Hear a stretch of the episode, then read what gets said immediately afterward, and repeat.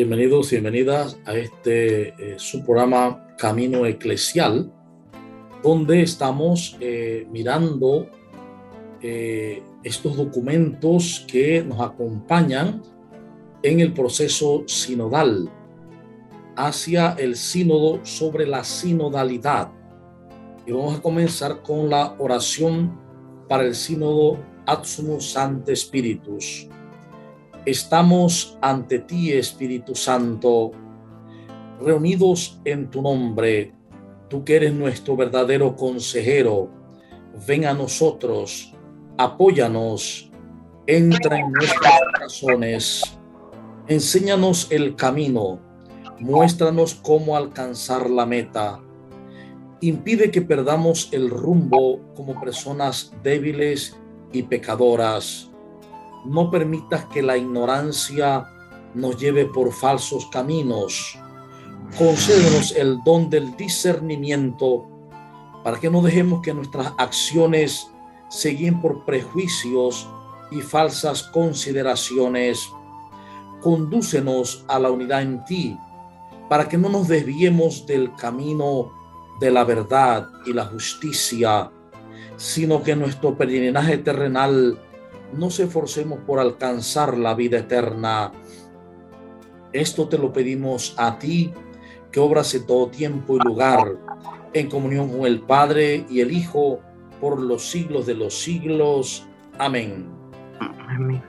Muy bien, vamos a eh, continuar mirando este documento sobre eh, llamado Bademecum eh, y en este documento vamos a eh, continuar con el punto 1.4, eh, el tema de este sínodo. el tema del sínodo es por una iglesia sinodal, comunión, participación y misión.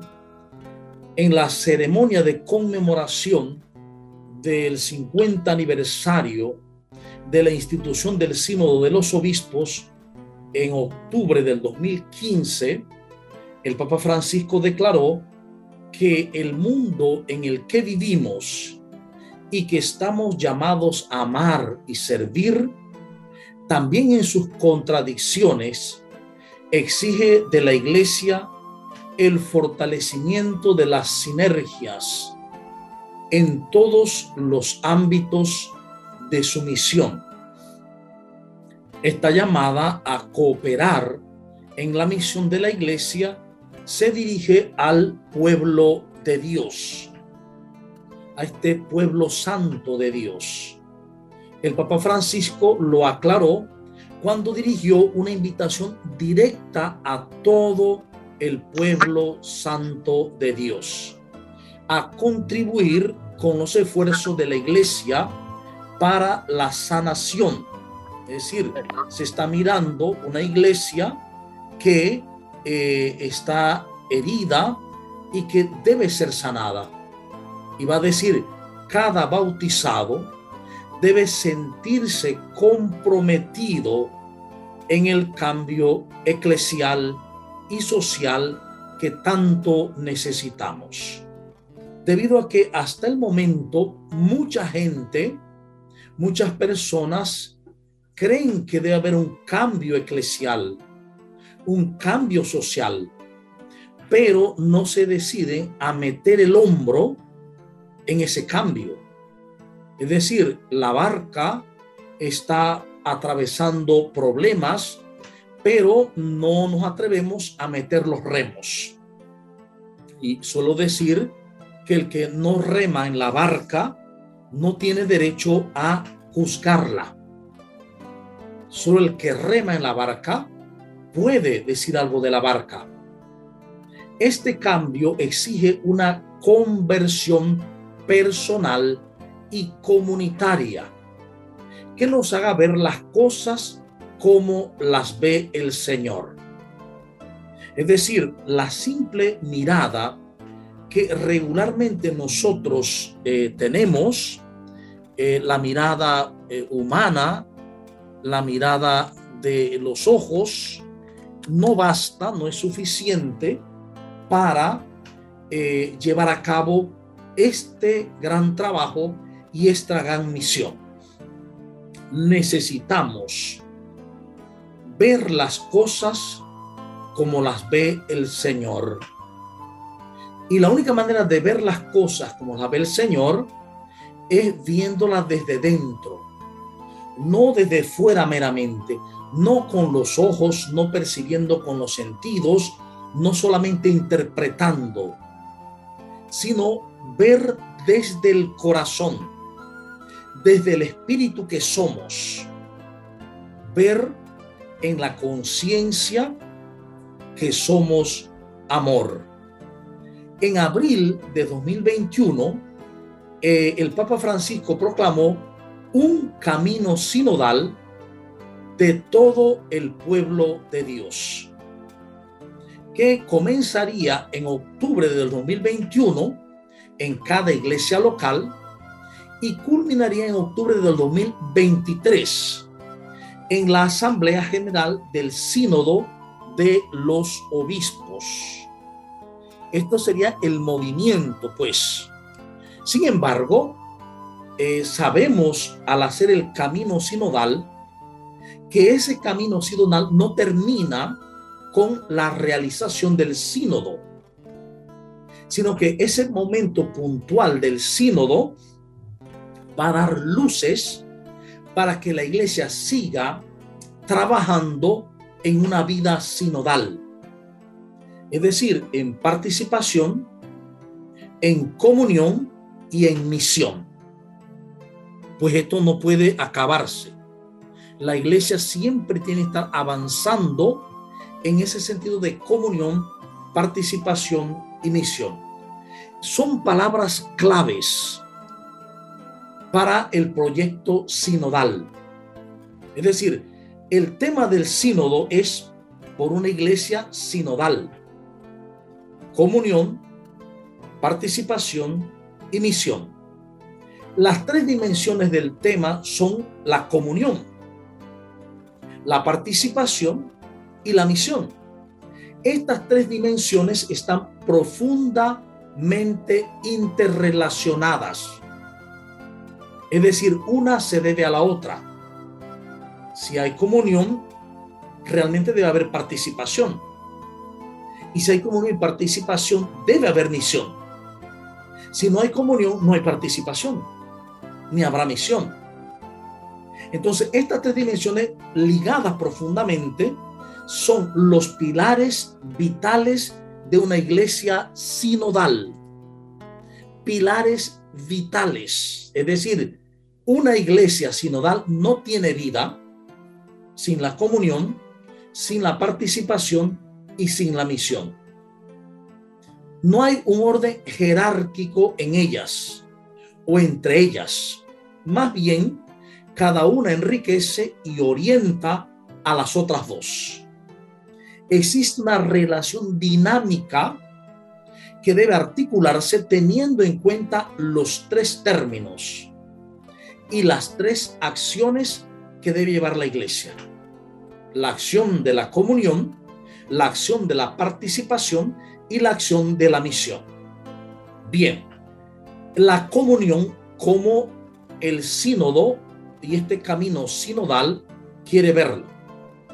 En su benévola voluntad, Dios reúne nuestros pueblos distintos, pero con una misma fe, mediante la alianza que ofrece a su pueblo.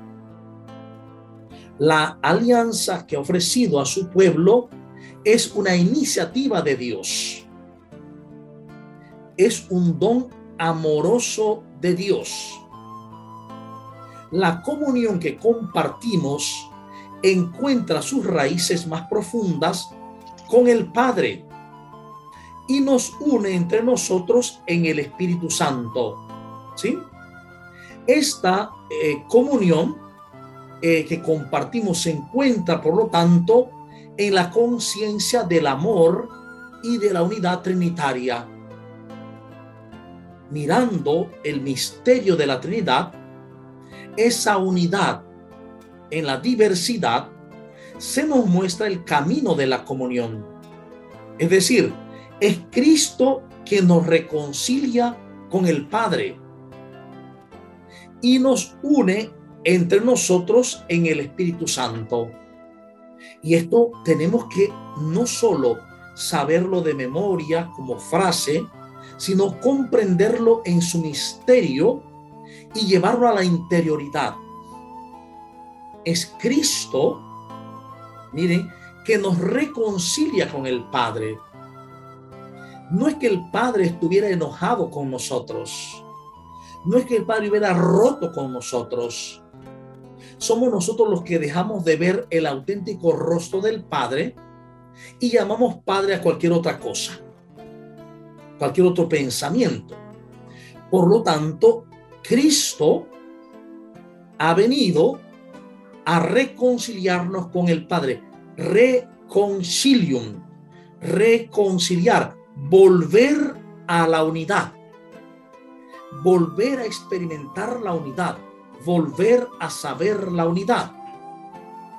Entonces, Cristo nos reconcilia, nos lleva a la conciencia de la unidad con el Padre y nos recuerda que somos uno entre nosotros en el Espíritu Santo. Juntos nos inspiramos en la escucha de la palabra de Dios a través de la tradición viva de la iglesia y nos basamos en el sensus fidei, en el sentir de la fe que compartimos. Es decir, hemos de estar conscientes que Jesús viene a que nos convirtamos, cambiemos de mentalidad y nos reconciliemos, volvamos a la unidad, a la conciencia de unidad con el Padre, a la conciencia de unidad con el Padre. Y nos une entre nosotros en el Espíritu Santo, en el Espíritu del amor de Dios. De esa manera, escuchando la palabra, siguiendo la tradición vive de la iglesia, basados en el sensu fide, en el sentir de la fe que compartimos, vivimos esa comunión. Todos tenemos un rol que desempeñar en el discernimiento y la vivencia de la llamada de Dios a su pueblo santo. Este pueblo santo que Cristo ha santificado.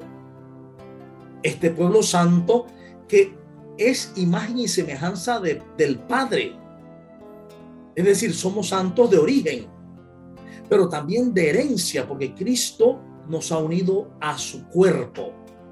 Somos por eso el pueblo santo de Dios. Y esto se requiere, pues, no solo, repito, comprender intelectualmente, sino asumir vivencialmente. Debo reconocer que el modelo de comunión está en la Santísima Trinidad, que son diversidad en la unidad. Pero, pero que también en Cristo hemos sido reconciliados con el Padre y hemos sido invitados, unidos en el Espíritu Santo para formar parte de un solo cuerpo, el de Cristo. La participación, una llamada a la participación de todos los que pertenecen al pueblo de Dios laicos, consagrados, ordenados, para que se comprometan en el ejercicio de la escucha profunda y respetuosa de los demás. Aquí el ejercicio de participación primero es aprender a escuchar a los demás. Cuando aprendo a escuchar a los demás, empieza a darse la participación esta actitud crea un espacio para escuchar juntos al Espíritu Santo. Cuando somos capaces de escucharnos los unos a los otros, con la suficiente humildad de saber que todos aprendemos de todos, tendremos la suficiente humildad también para escuchar juntos al Espíritu Santo. Y entonces Él guía nuestras aspiraciones en beneficio de la iglesia del tercer milenio. Al escuchar al Espíritu Santo, Él nos conducirá para ya no vivir la iglesia que hemos querido, sino la iglesia que Dios quiere. No las comunidades que hemos querido, sino las comunidades que Dios quiere. La participación se basa en que todos los fieles están cualificados y llamados a servirse recíprocamente a través de los dones que cada uno ha recibido del Espíritu Santo. Es decir, en la participación todos tenemos una capacidad de servir a los demás, de realizar un ministerio, es decir, de acuerdo a los carismas recibidos, somos capaces de reconocerlos, no como algo nuestro, sino como un don de Dios para el bien de la comunidad. Y por lo tanto, recibidos del Espíritu Santo, recibido del Espíritu del amor de Dios para la edificación del cuerpo de Cristo. Es decir, en una iglesia sinodal, toda la comunidad, en la libre y rica diversidad de sus miembros, está llamada a rezar, orar, escuchar, analizar, dialogar, discernir, y aconsejar para tomar decisiones pastorales que correspondan lo más posible a la voluntad de Dios. Esto es eh, de suma importancia.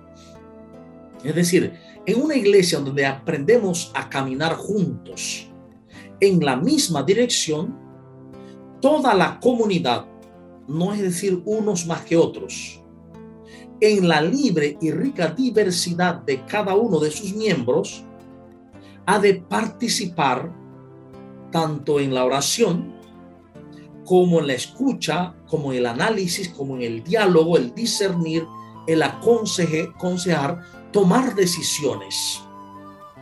Todo ello para hacer lo máximo posible para que se haga todo en la voluntad de Dios. Esto implica que hay que hacer esfuerzos genuinos para asegurar la inclusión de los que están en los márgenes o se sienten excluidos. Es decir, este momento de sinodalidad nos debe ir convirtiendo, abriéndonos más y más al Espíritu Santo, para que podamos incluir a los marginados y excluidos. En cierta forma, esta participación eh, nos invita a realizar lo mismo que hacía Jesús el Cristo.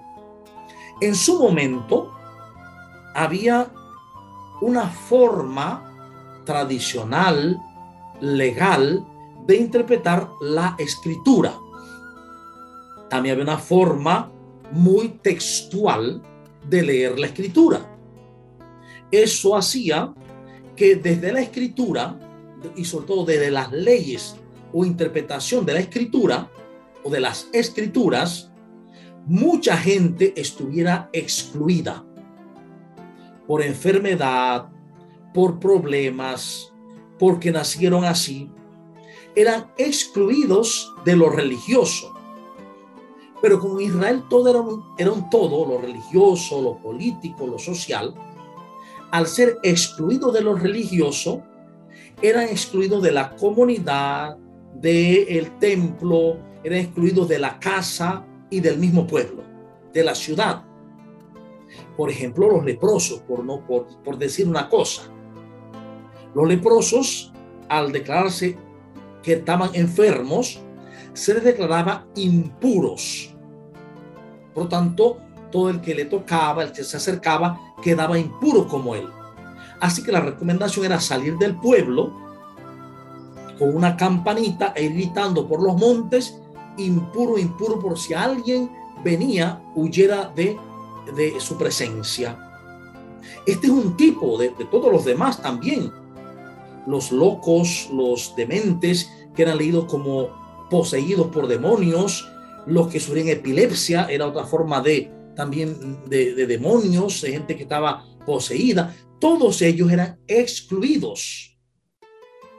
Fíjense que los que estaban dementes eran eh, eh, la única manera de, irse y se refugiaban eran, dice, en, en el cementerio, porque habían cuevas. ¿Ve? Entonces, por eso lo encuentran en el cementerio, por ahí los encuentra, ¿no? ¿Qué pasa?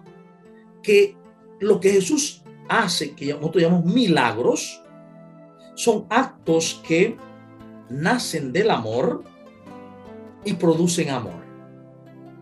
En ese momento, cuando Jesús llevaba a cabo un acto de amor que curaba a un leproso, el acto de amor no solo se basaba en el curarlo, como podemos entender, sino que esa curación causaba el milagro más grande, que era declarado puro y volvía a la comunidad, era incluido, podía ser abrazado, amado, etc.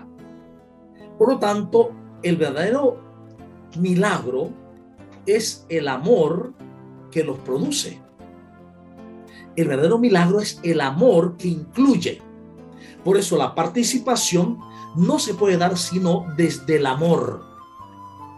Desde un amor que incluye, que no está lleno de egoísmo. Desde un amor que se abre al otro.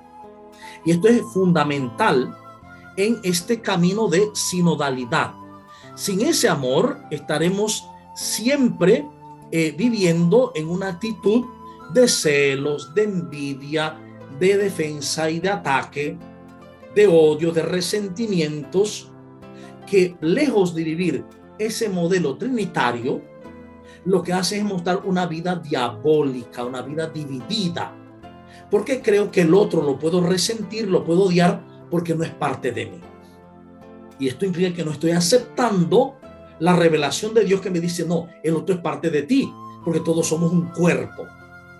Le estoy creyendo más al mundo, a los sentimientos que el mundo me genera. De por qué se requiere esta mirada del corazón. Y por otro lado, también la misión. Eh, recordemos que eh, la iglesia existe para evangelizar. Como dice bien Evangelium Diandi. Evangelium Diandi nos dice que la iglesia existe para evangelizar. ¿Por qué? Porque Jesús llama a sus discípulos y los envía, Mateo 28, a que vayan por todo el mundo y hagan de todos discípulos suyos, es decir, discípulos de Cristo. Uno, bautizándoles en el nombre del Padre y del Hijo y del Espíritu Santo, es decir, metiéndolos en la vida trinitaria de comunión y participación, miren, y enseñándoles todo lo que dice, yo les he enseñado a ustedes, el camino milagroso del amor. Por eso la iglesia no tiene otro sentido sino el de evangelizar. No tiene otro. ¿Sí? En este sentido, nunca podemos concentrarnos en nosotros mismos. Es decir, nuestra misión es testimoniar el amor de Dios en medio de toda la familia humana. Y esto aquí es eh, sumamente importante. Recordemos que anteriormente, hace ya muchos años y para algunos todavía muy reciente, evangelizar es llevar el mensaje de Dios a una gente para que vengan a la iglesia, se vuelvan iglesia y entonces sean hijos de Dios. No, ahora se nos plantea que nuestra misión es testimoniar el amor de Dios. No es que nosotros le llevamos un amor que no está. Está, pero no se ve. No se nota, no se ha encontrado. Entonces, nuestra misión es testimoniar el amor de Dios en medio de toda la familia humana, no solamente los católicos, no solamente de, eh, es en toda la, humanidad. El amor de Dios está en toda la humanidad. Lo que pasa es que la humanidad no lo ve, no lo descubre, por estar tan fijados al mundo. Este proceso sinodal tiene una profunda dimensión misionera. ¿Por qué? Porque el proceso sinodal nos quiere llevar a caminar juntos en la misma dirección. Por lo tanto, a que todos y todas descubramos que somos una iglesia discípula misionera.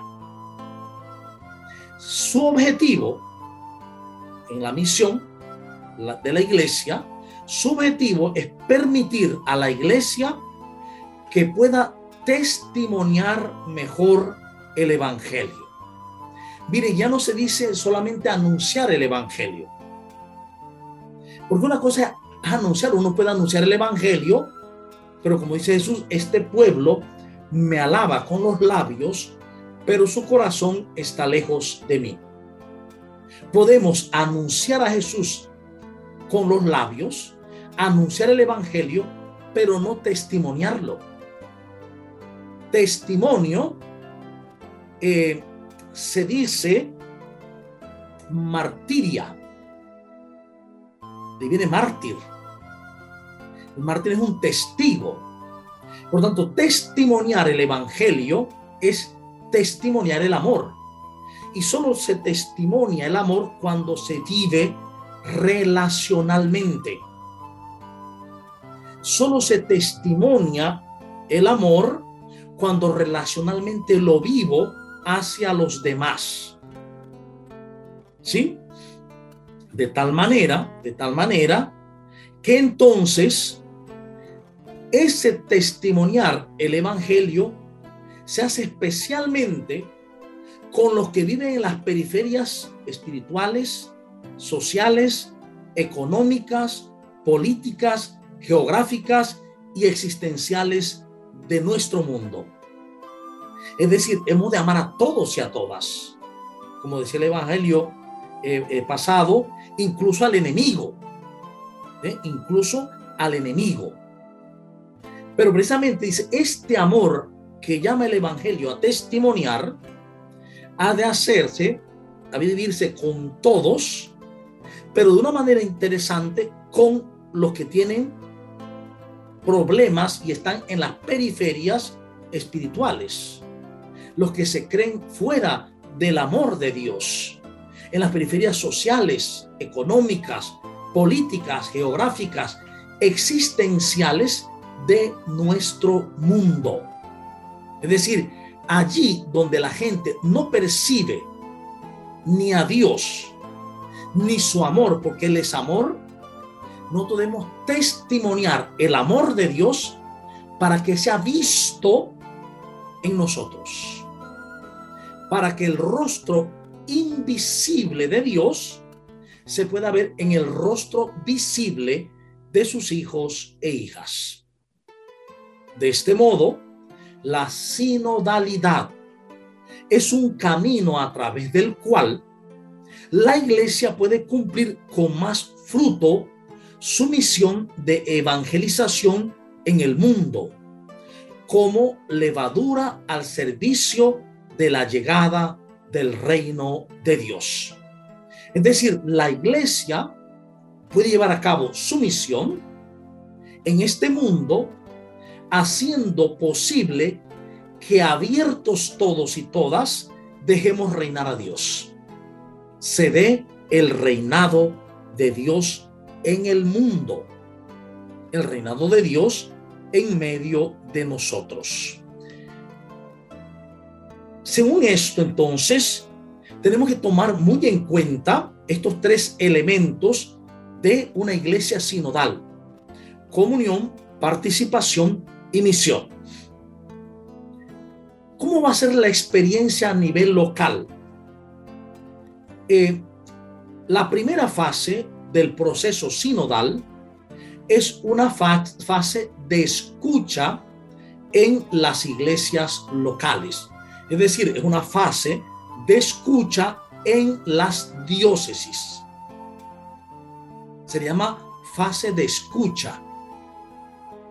Es decir, luego de una celebración de apertura en Roma, el sábado 9 y domingo 10, en octubre de 2021, y, y luego de el domingo 17, que en cada diócesis, 17 de octubre de 2021, se hizo también el lanzamiento del sínodo, entonces se da inicio a la experiencia de la fase diocesana. Para ayudar a la fase inicial del camino sinodal, el secretario general del sínodo de los obispos, el cardenal Mario Greg, escribió a cada obispo en mayo de 2021, invitándolo a designar una persona o un equipo de contacto para dirigir la fase de escucha local, es decir, de escucha diocesana.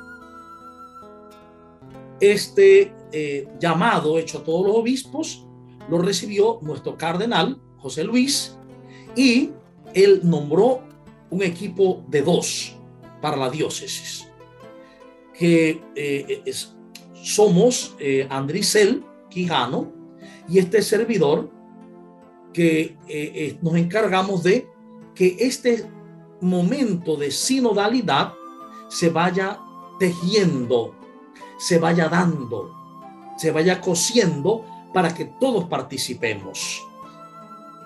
En este sentido, esta persona o equipo es también el enlace entre la diócesis y las parroquias. El enlace entre las diócesis y las parroquias. Nosotros lo estamos haciendo a nivel de eh, los EPAP parroquiales y el párroco. Esta persona o equipo es también el enlace entre diócesis y parroquia y entre la diócesis y la conferencia episcopal, en este caso, la panameña. Y estamos pues en este trabajo de estar unidos a la conferencia. De hecho, ayer nos tocó, me tocó dar un tema en el Meduca a todas, a todos y a todas las encargadas, encargados de la pastoral educativa en todo el país. Más o menos 30 y algo de personas eh, encargadas y le dimos este tema de la sinodalidad como conferencia episcopal. En nombre de la conferencia eh, eh, les di esa, ese taller formativo sobre lo que es la sinodalidad. Esto se va a estar haciendo a nivel de todas las diócesis. Debe hacerse en las parroquias. Debe asumirse en los grupos parroquiales. De esta manera, el material será sintetizado cuando se haga la consulta, cuando se haga la consulta, se va a llenar un cuestionario por personas, por grupos, por pastorales y se recoge antes de agosto de 2022. Cuando se recoja todo ese material, ha de hacerse una síntesis de parte de, en este caso, de la parroquia del EPAP y eh, en, el, en el, la diócesis de parte del EDAP. Entonces, esa síntesis se lleva a la conferencia episcopal. De la síntesis de todos los lugares va a realizarse entonces un instrumentum laboris. Es decir, un documento de trabajo para eh, que llegue de vuelta a los continentes. Y en la fase continental se vuelva a meditar y esa meditación se lleve otra vez a Roma para hacer un segundo instrumento, un laboris que va a ser el que se va a usar ya en el 2023 en el sínodo propiamente dicho. ¿Qué pasa? Como se indica en el documento preparatorio que también lo vamos a estudiar paso a paso, el objetivo de la primera fase del camino sinodal es favorecer un amplio proceso de consulta para recoger la riqueza de las experiencias de sinodalidad vividas. Es decir, nosotros hemos vivido experiencias de sinodalidad que no le habíamos llamado sinodalidad. Por ejemplo, nuestro proyecto diocesano, que nos ha llamado a la comunión. hemos vivido años trabajando la comunión. Esos son caminos de sinodalidad. También los, eh, de pronto, el consejo de pastoral, parroquial, son caminos de sinodalidad. El trabajo del EPAP es un camino de sinodalidad. Entonces, ¿cómo hemos experimentado estos caminos? Con sus diferentes articulaciones y matices, implicando a los pastores y a los fieles de las iglesias particulares en todos los diversos niveles, a través de los medios más adecuados según las específicas realidades locales. La consulta, coordinada por el obispo, está dirigida a los presbíteros, a los diáconos, a los fieles laicos de la iglesia, tanto individualmente como asociados, sin descuidar las preciosas aportaciones que pueden venir de los consagrados y consagradas.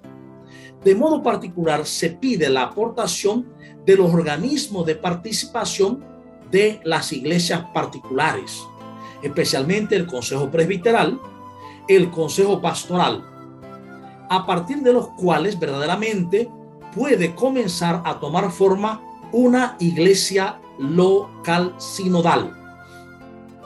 Y esto es de suma importancia. Es de suma importancia. Es decir, como consejo presbiteral y como consejo pastoral, hemos de trabajar estos documentos, estas preguntas para vivir la sinodalidad. Será igualmente valiosa la contribución de las otras realidades eclesiales a las que se enviará el documento preparatorio, como también de aquellos que deseen enviar directamente su aportación. Es decir, algunos querrán mandar directamente la aportación vía internet a, Roma, a la congregación. Sin embargo, otros van a querer trabajar en grupo para poder hacerlo en grupo, en sinodalidad. Y también en la parroquia brindaremos la oportunidad de eh, cuando pase ya estos momentos prontos que se van a dar en la parroquia de eh, fiesta patronal, etcétera, elegiremos eh, una de las alcancías grandes como buzón sinodal. Y se pondrá dentro del templo para que el que haya recibido las preguntas del sínodo la pueda llenar incluso a mano, sin poner nombre, puede llenarla a mano y meterla ahí, dejarla ahí en el buzón sinodal. Esto para que pues podamos participar con toda libertad. Finalmente, eh, pues será lo fundamental y de fundamental importancia que encuentre espacio también la voz de los pobres y de los excluidos, no solamente de quien tiene algún rol o responsabilidad dentro de las iglesias particulares. Es decir, tenemos que ir a los pobres, tenemos que ir a los excluidos. No podemos dejarlos por fuera. No se puede. Esto no se puede hacer. ¿Sí? Entonces, ¿a qué se refiere el texto? A que es preciso y necesario que nosotros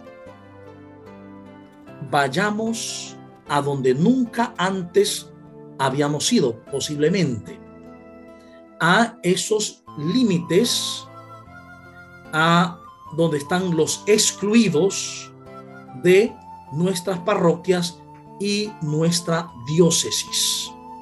ir a los excluidos.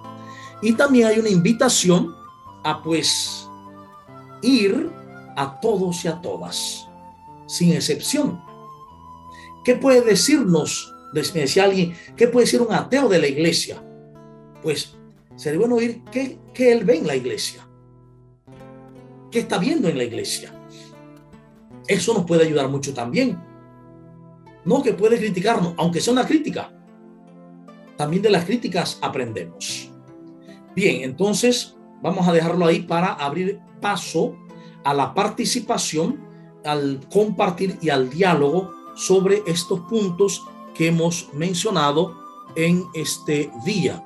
Y así entonces mirar eh, eh, qué podemos aportar para este proceso sinodal. Abrimos eh, los, los micrófonos y consultamos, preguntamos, aportamos lo que pues en el corazón nos toque pues para este compartir. A ver, Andricel. Saludo, hermanos. Eh, bueno, con relación a, todo lo que nos ha comentado en esta ocasión, en, en este encuentro tan hermoso, ¿verdad? en donde compartimos sobre la sinodalidad y aprendemos y crecemos. Hay una partecita que a mí me, me ha llegado mucho en este Bademecum, eh, en estos puntos tan importantes que nos habla sobre la comunión, participación y la misión. Y es principalmente el aspecto de testimoniar mejor el Evangelio. Siempre hemos remarcado y hemos hecho mucho énfasis en el anuncio, en el querigma, en el anuncio gozoso del amor del Señor.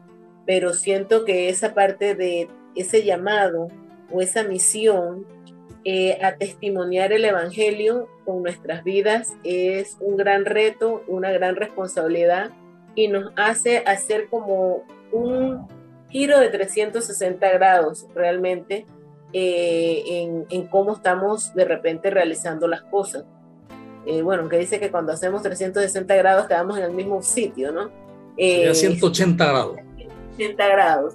Este, de cómo estamos haciendo las cosas, en qué sentido en el sentido de que al ser testimonio, con el, con el testimonio es que podemos lograr la conversión de otras personas, el acercamiento de otras personas y el crecimiento mutuo, con lo que usted mencionaba, por ejemplo, el, el cambiar esa idea de que los demás tienen que venir a la iglesia católica o a la iglesia nuestra a aprender. Sea, de salida, eh, siento que es tan importante tener esa concepción que los niños tienen conocimientos para brindarnos, que los jóvenes tienen conocimientos para brindarnos, que los adultos y que todas estas personas que muchas veces no participan en la iglesia, pero siguen el camino del Señor, ya tienen algo que brindarnos. Entonces, siento que es cambiar esa idea de creer que vamos a ir a enseñar algo, que vamos a ir a dar algo, sino eh, con esa concepción de que vamos juntos caminando y vamos aprendiendo unos de otros. Cuando, cuando nos pongamos, pienso que dejemos que el Señor sea el que liderice y nosotros, como dice la palabra, usted lo ha dicho varias veces, detrás de mí, Satanás, el divisor, detrás de Cristo, que vayamos detrás del Señor, es que pienso que podemos hacer esos verdaderos cambios esos verdaderos cambios para realmente llevar una iglesia sinodal y ser verdaderos testimonios del Evangelio. Muy bien, exactamente. Gracias, muchas gracias. ¿Alguien más?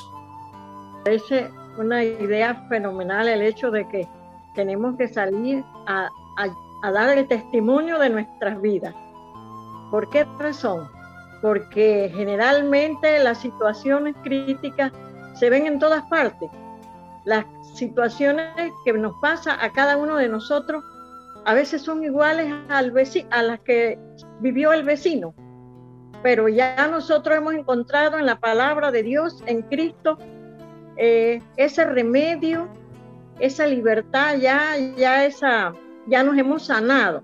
Entonces, llevando nuestro testimonio, ellos dirán, bueno, a mí me ha pasado más o menos lo mismo, ¿verdad? Eh, y eso los va a motivar a buscar la palabra de Dios, a unirse a la iglesia para encontrar su sanación, su liberación. Me parece que va a suceder eso, Padre. Y entonces vamos a, llenar, a, atraer más gente a la iglesia, que esa es la finalidad, entiendo yo. Y fíjate que, mira que, que es lo contrario, es llevar la iglesia a la gente. Ya no es que la iglesia venga a la gente, es que vayamos a la gente y le testimoniemos el amor. Y esto hay que explicarlo. ¿Qué amor? El amor que he descubierto en Dios. Cuánto Dios me ama. Y el amor que dejo que, que Dios realice a través de mí a los demás. Es decir, el testimonio del amor es permitir que el amor de Dios fluya a través de mí hacia los demás. De tal manera que la gente descubra que Dios les ama. Que no tiene que venir a una iglesia para que Dios los ame. Que Dios los ama ya. Y entonces en ese amor, en esa conciencia de amor, aprenderán a vivir en iglesia. Es decir, en iglesia universal, en iglesia de amor. Esto es una, una visión nueva. Yo quería decir era que eh, hay mucha gente no conoce a Dios, ni siquiera se acerca a Dios, pero si uno le lleva la palabra y, le, le, da el testimonio de vida de uno, va a quedar este, con, la, con, con el deseo también de encontrar la solución a sus problemas, a su situación, ¿verdad? Pero eh, la iglesia no es que venga al templo. Yo, yo no quiero decir que venga al templo, sino que busque a Dios, que se lo llevemos a través de nuestra, de nuestra situación, de nuestra sanación, porque cada uno de nosotros hemos tenido situaciones este, tristes, ¿verdad? Y gracias a Él nos hemos liberado, nos hemos sanado. Entonces, viendo la situación de nosotros, llevándoselas a ellos, yo siento que, ellos van a sentir ese deseo también de buscar solución. Es que, claro, y entonces vamos a continuar. Me parece a mí. lo que pasa es que, claro, si le llevamos el testimonio del amor, ellos descubrirán que Dios les ama y que Dios los está buscando siempre y solo tienen que abrirse a ese Dios, a ese amor y de ahí responder a ese camino amoroso, volviéndose instrumento del mismo amor como lo hicimos nosotros, como lo hemos hecho, a través de la vida con todos los problemas que hemos vivido y cómo Dios es capaz de sanar la vida. Tienes razón, claro. Dios sana la vida. Dios sana el corazón porque nos va a hacer reconocer, volver a conocer, eso es reconocer volver a, conocer que somos amor, que somos amor para amar. Claro, muchas gracias, Anita. Muy bien. ¿Alguien más? Yo, padre. Augusto, a ver. Ajá, eh, con respecto a esto, ¿qué propuesta tiene la iglesia para llevarla a la comunidad?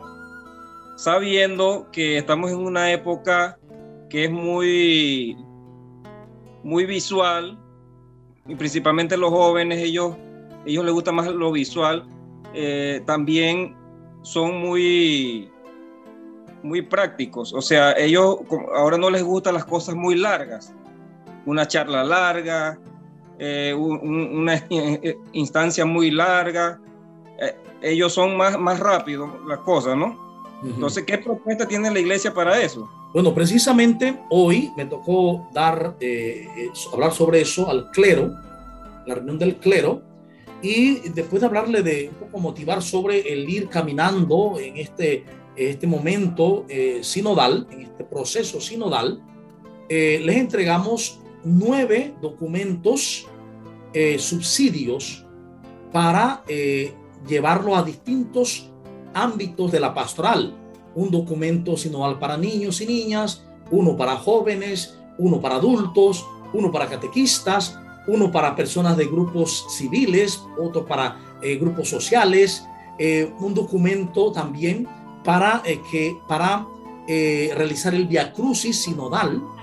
Entre esos y otros, pues documentos, eran nueve.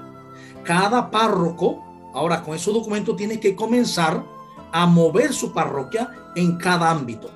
Pastoral juvenil, pastoral social, pastoral eh, educativa, pastoral de los pobres, etc.